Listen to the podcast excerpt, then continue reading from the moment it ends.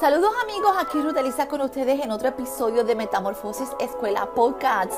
Soy trabajadora social clínica, de salud, vida y trauma holísticos y a través del contenido quiero ayudarte a crear una mejor calidad de vida entre la conexión mente, cuerpo y espíritu. Así que acompáñanos a aprender y a desarrollar el mejor potencial de esta tu vida en este momento, aquí a través de este episodio en el día de hoy.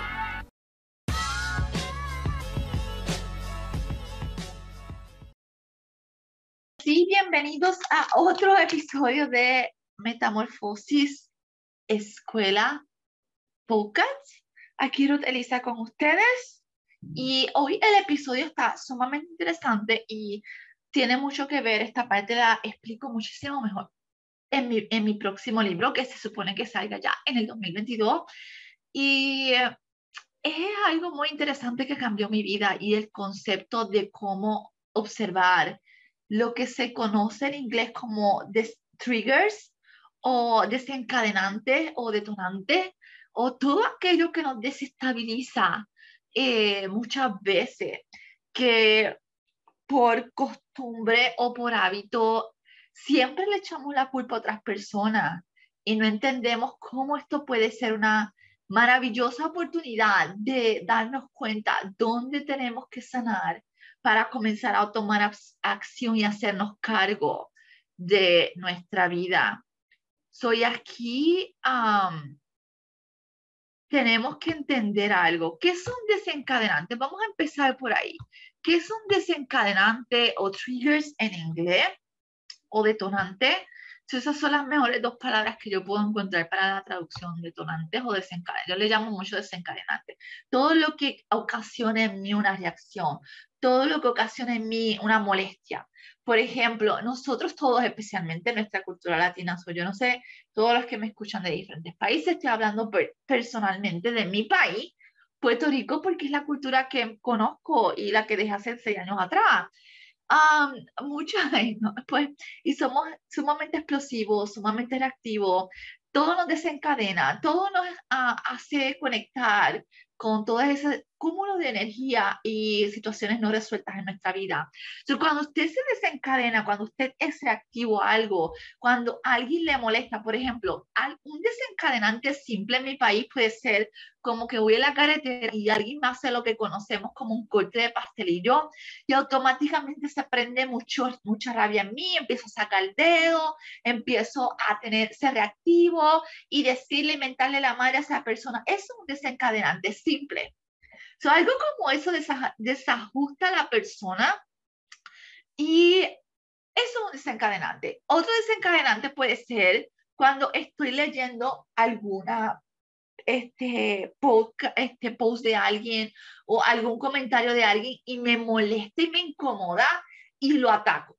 So, eso es otro desencadenante. Cuando alguien, por ejemplo, algo bien, algo puede ser bien eh, cuando a usted se le desencadenan los monstruos, se le activa el monstruo cuando me escucha a mí hablando del centro de energía.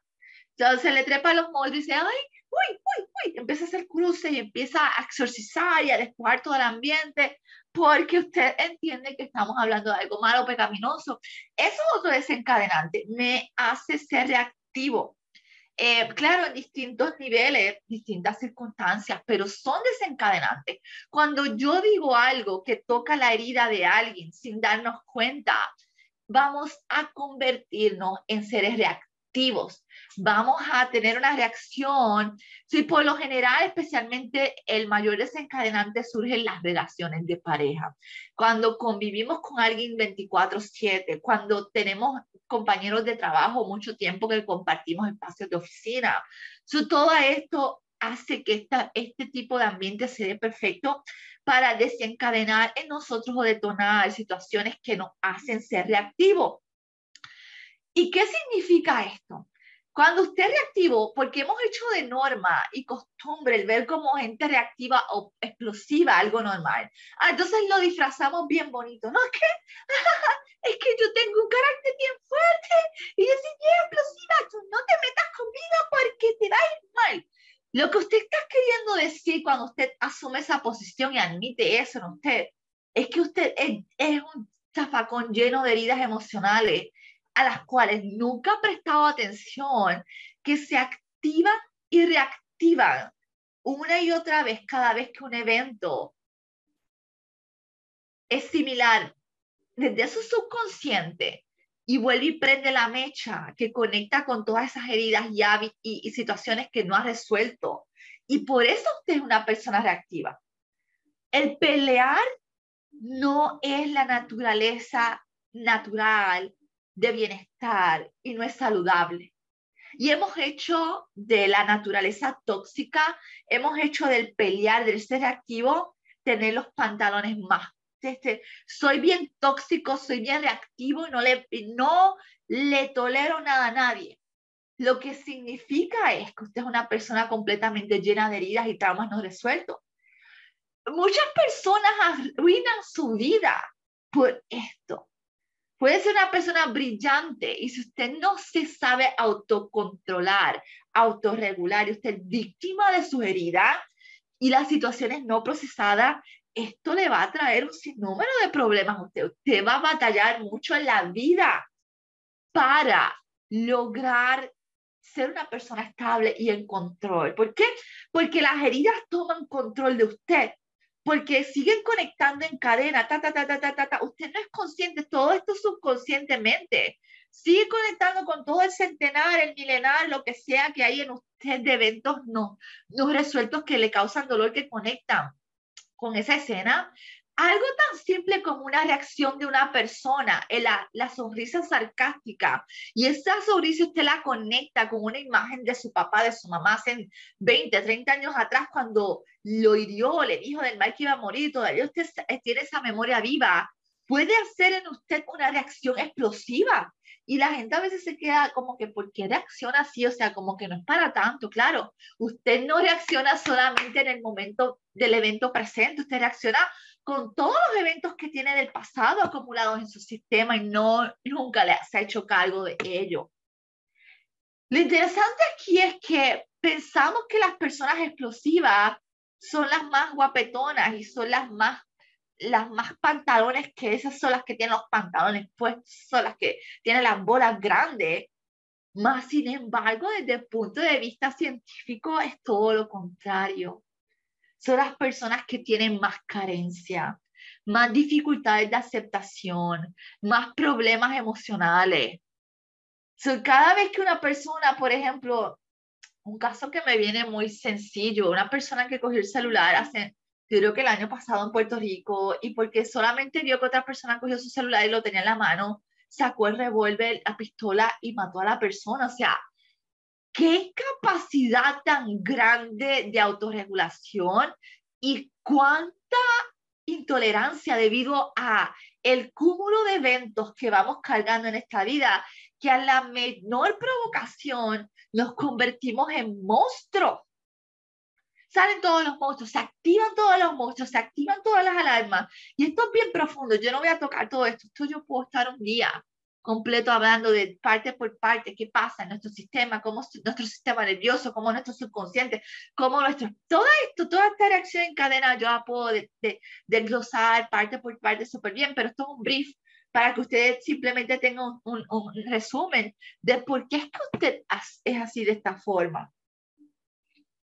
Entonces, lo triste es que vamos por el mundo, o sea, cargando de culpa a otro. No, es que yo soy así porque ese, ese me paró en el medio, ese fue, me hizo un corte de pastelillo por poco nos matamos y yo, bla, bla. Y ahí seguimos, bla, bla, bla, botando, escupiendo tóxicos, escupiendo tóxicos, escupiendo todo lo que tenemos dentro que no hemos manejado y no nos hemos dado cuenta.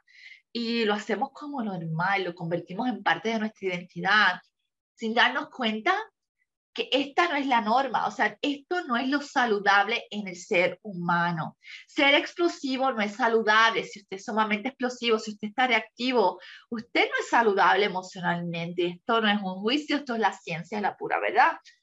Eh, claro, la gente cuando escucha esto se le desencadenan los monstruos, obviamente se le eh, va a tener un detonante cuando escuche esto si usted es muy reactivo y carga con mucho, porque lo está confrontando con su conducta y a la gente no le gusta enfrentar la realidad del asunto.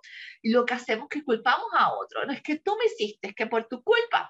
Y cuando culpamos a otros de yo tener poco control y tolerancia, ¿cuánto poder le damos a esa persona? No, por tu culpa tú hiciste así, por eso yo te saqué revólver y, y atenté contra tu vida o te maté. O sea, él se lo buscó. O sea, el decir que una persona se buscó algo, mi amigo, es la mentira más grande de desempoderar a un ser humano que tiene. O sea, nadie se busca nada y nadie le hace nada a otra persona. Usted simplemente no es una persona saludable emocionalmente, no sabe autorregularse, no entiende su sistema, no tiene la capacidad de control por todo lo que está cargando y es víctima de las circunstancias, o sea, usted es víctima de sus propios monstruos. Y si no se hace cargo, va a ser víctima de sus monstruos toda la vida. Nadie le hace nada a nadie. Usted es dueño y señor de sus reacciones, de sus corajes, de sus decisiones y de las acciones que toma. Si alguien le hizo el corte de pastelillo, es verdad, no quito que él pueda ponerlo en peligro a usted, pero usted tiene dos opciones. O respira profundo y entiende que esa otra persona es un peligro, es verdad, no le quito el peligro que puede hacer, pero no es dueña de mi día, ni me va a arruinar el momento, ni me va a arruinar la paz, porque cuando usted tiene paz, siempre va a tener, o sea, no es que no lo moleste, no va a molestar, a mí me molestaría, se me sale el corazón y toda la relación, pero esa persona no tiene el poder de dañarme el día, yo no le doy el poder a nadie de que me, de que me, de que me descontrole. Y cuando alguien me descontrola o me hace reaccionar, yo simplemente observo. Y aquí es donde tenemos que prestar atención. Observar es el primer paso para entender esto. ¿Por qué yo reacciono? ¿Con qué memoria está conectando esto? ¿Con qué energía? ¿Con qué herida? ¿Con qué evento? observar por qué me saca de esta forma, por qué me desestabiliza de esta forma. O sea, hay algo en mí que tengo que prestar atención.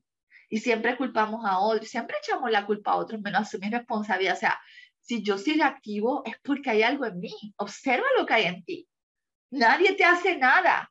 Tú reaccionas basado en las heridas que estás cargando y la percepción que tienes en ese momento basada en esas heridas que cargas. Es importante entender esto. A más reactivo, más herida. Mientras más yo voy sanando, y esto yo lo he visto en mi vida y lo veo en mis clientes también, mientras más yo voy sanando, más esa parte de mí que conecta con eso, o sea, ya yo sané esa memoria donde fui abusada, donde, mi, donde escuchaba las voces que me, que me activaban la letra de peligro, y cuando sano eso, esa parte de mi piel de poder, esa parte de mí yo la llevo a integrar, esa parte de mí la llevo a la calma. Mm, check mark, algo menos para ser reactivo. Cada vez que yo sano algo en mí, le estoy quitando poder a esa reactividad. So, más poderoso es el que sabe autocontrolarse y mantenerse en calma. Que, si esto es ciencia, esto no lo digo yo porque lo, lo, lo, lo utiliza, se lo inventó que la persona que reacciona y es explosiva. A más explosivo soy, menos poder tengo sobre mí. Más heridas tengo, más tengo en mí que sanar. A más control y calma yo puedo tener sobre un evento. Sobre estos monjes que vemos así, budistas, que meditan, mm, nada perturba mi paz, nada perturba mi paz. Han hecho mucho trabajo interno.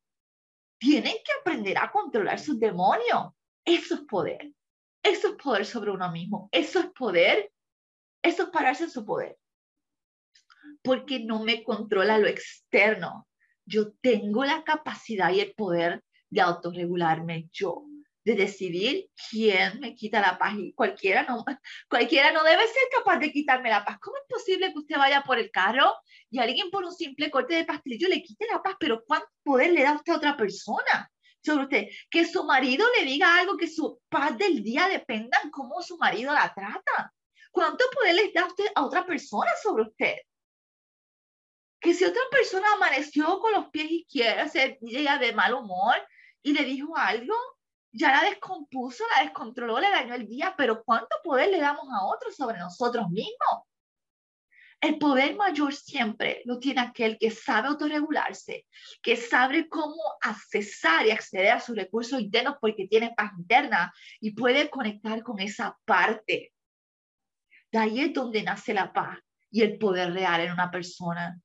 Cuando usted ve a esos monjes budistas, cuando usted ve a esa gente que nada los perturba, literal, o sea, a mí hay veces yo no he llegado a este nivel, no se crea, o sea, no, soy muy y todavía me desencadena la gente, pero no soy explosiva como antes. Entonces ya yo lo noto, no sobre reacciono.